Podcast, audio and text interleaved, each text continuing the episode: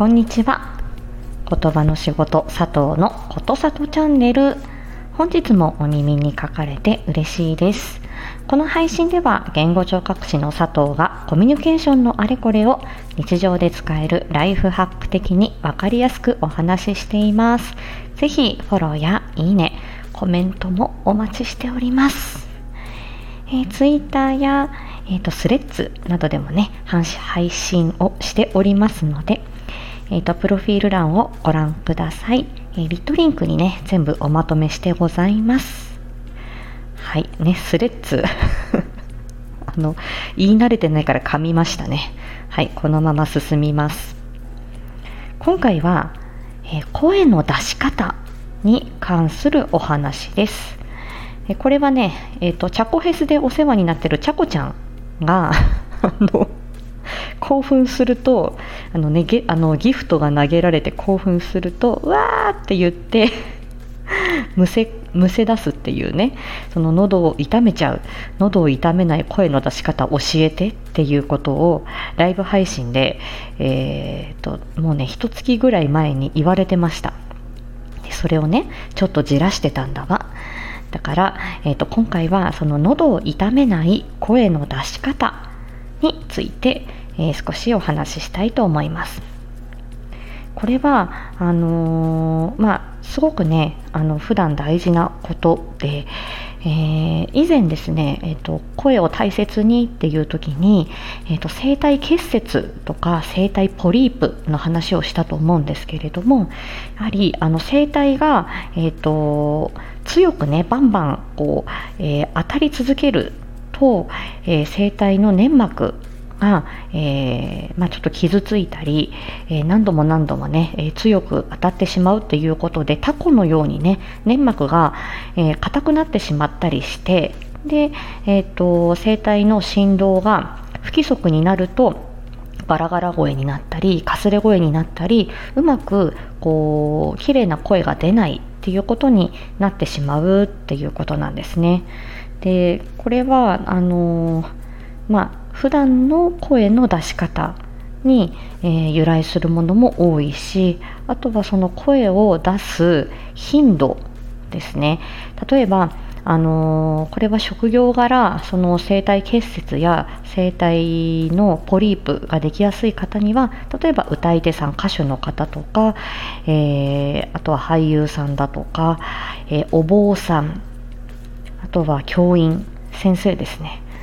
あの、まあ、そういう人前で、えーと、声を出す出し続けるお坊さんなんかもねあのあのお経をね本当に軽く10分15分以上は唱えていますしあの独特のこう声の出し方っていうので、えー、結構ね喉に負担がかかっているなーっていうふうに実際にねああいう法事とかでお経とかを聞いてると思ったりするんですよね。うん、でねいろいろ予備校とかあのそうやって学校の先生されてる方なんかもやはりこれはずっとこう、えーと、声を出し続けるっていうことは常ですので、まあ、喉を酷使しやすいということになります。で我々音声配信をやっているものとしてもですねあの何、て言うんでしょう一定のクオリティを、えー、この声質音質を保っていくために、えー、その喉を大切に声を大切にするということはこれは大事なんだろうなって思うんですよね。でこれは、えーと、一番大事なのは声に力みを入れすぎないっていうことなんですよ。でこれは声の出し始めが重要だっていうことですね。これ言語聴覚士我々の世界では規制と言って起こる声と書いて規制です。出し始める時の声声を出し始めるっていう時、えー、話し始めるっていう時の、えーと、声これが結構重要だっていうことですね。例えば声を「こんにちはよろしくお願いします」みたいに声を力みすぎてしまうっていう方これは喉あの自分の声の癖というのもありますし、えっと、これはご病気で、えー、喉に力が入りすぎてしまう、えー、いわゆる筋緊張といって筋肉の緊張が高まりすぎてしまう。あとはその声帯を締める時のコントロールが難しくなるっていうことでそういう、えーと、声に力みが入りすぎちゃうっていう、えー、方がいらっしゃいますそういう時には声を、えー、まあ、出し始めをですね柔らかくする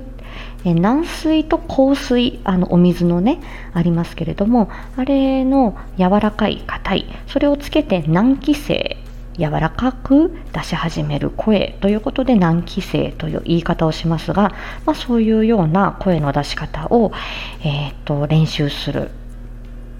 まあ、トレーニングする、えー、お伝えするっていうことをやっていきます。逆に、えーと、声がかすれる、えー、なかなか、えー、大きい声が出ないっていうような方。こういう方は、えーとまあ、声帯に麻痺がある方とかあとはパーキンソン病ですとか、えー、まあえー、とあるねそういう、えーと、神経由来のご病気で、えー、喉声帯の締まり声帯が閉じる力が弱くなってしまう。となるとこの声がかすれるっていうことになりやすいのでそういう方にはしっかり声帯をぎゅっと閉じる強く閉じるっていうような、えー、さっきの軟気性柔らかい声っていうのとは逆に高気性硬、えー、いね声だったり、えー、少しね、えーと、声帯をぎゅっと閉じるための、えちょっと強く閉じるための練習っていうのをやったりするんですね。うん、なのでこの声の出し始めっていうのが非常に重要で最初声の出し始めを柔らかくしていくっていうことになると,、えーと鼻、例えば「こんにちはよろしくお願いします」って言った時に声の出し始めを柔らかくしておくとそのまま、えー声の出し終わりまではや柔らかく、えー、声を出せるパターンになっていきますし「こんにちはよろしくお願いします」とかっていうと最初硬い声で言い出すと、えー、やはり最後まで硬い声になりやすい、まあ、ちょっと後半力が抜けることはあるんだけど、えー、声帯がその時にぐっとこう強く当たるっていうことになるのでなので声の出し始めっていうのがその話終わりまでえー、あとは人に与える印象っていうのもちょっと変わってくるのでこの、あのー、話し始める時の声帯の強さっていうのは非常に重要なんですね。うん、なので私はどちらかというとあの私も あのこの言葉の仕事をしていると声が出ない声がかすれるっていう時にはなかなかね耳の遠いお年寄りにコミュニケーションを取るっていうことも難しいしお子さんでわーわーわーってこうねあのーね、あのお子さんが集団でいらっしゃる放課後デイなんかにいると「なんとかくんこっち来て」とか「うん、なんとかしようね」とかってこうねあのお伝えする時に結構通る声を出さないとお子さんに伝わらなかったりするっていうことで